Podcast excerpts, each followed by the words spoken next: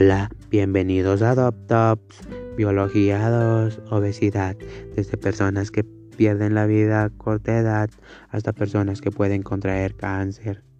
La obesidad es la enfermedad nutricional más frecuente en los niños y adolescentes de los países industrializados. Se define como el incremento del peso corporal a expensas preferentemente del aumento del tejido adiposo.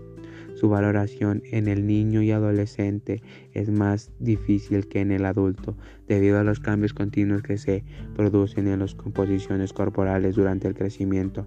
Existen tres periodos críticos para el desarrollo de la obesidad. Tercer trimestre de la gestación y primer año de vida entre los 5 y 7 años de edad y finalmente el que corresponde a la adolescencia.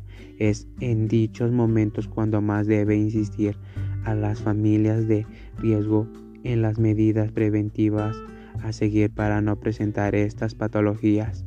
Existe obesidad cuando el índice de masa corporal IMS se encuentra por encima o igual al percentil 95 o P95 para edad y sexo. Si se utiliza el índice nutricional se considera obesidad cuando dichos índice es superior al 120. Del mismo modo se considera sobrepeso cuando se sitúa entre 110 y 120% o el MS es superior al P85. Todo lo anterior suele coincidir con un grosor de pliegue cutáneo triciplite mayor al P85. Clasificación. Sobrepeso IMS entre 25 y 28 kilogramos sobre metros cuadrados.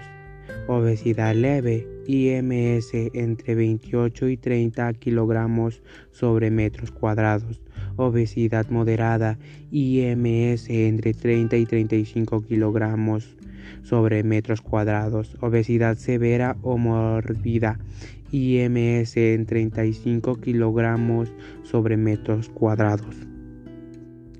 Causas de la obesidad. Las causas de la obesidad son múltiples y complejas. En general se acepta que la causa de la obesidad es un desequilibrio energético entre las calorías que se consumen y las calorías que se gastan a través del ejercicio y de las actividades de la vida cotidiana, por lo que el cuerpo almacena en exceso de calorías en forma de grasas. Factores de riesgo de la obesidad. La obesidad no es simplemente el resultado de comer en exceso. Los estudios epidemiológicos han detectado en la población una serie de factores asociados con la obesidad. 1. Edad. 2. Sexo femenino. 3. Raza. 4. Alimentación poco saludable. 5. Sedentarismo. 6 factores socioculturales, 7 factores conductuales, 8 ciertos medicamentos. Tratamiento. En el caso de que el origen de la obesidad sea una patología orgánica, es evidente que será necesario un tratamiento etiológico.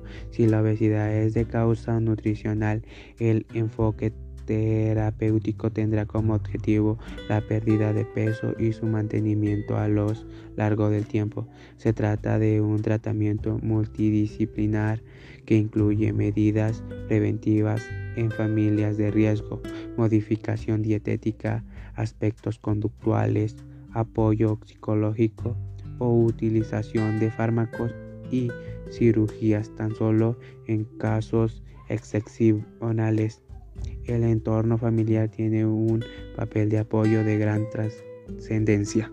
Bueno, eso sería todo. Lo saluda su servidor José Cristian Macedo Cruz. Hasta luego.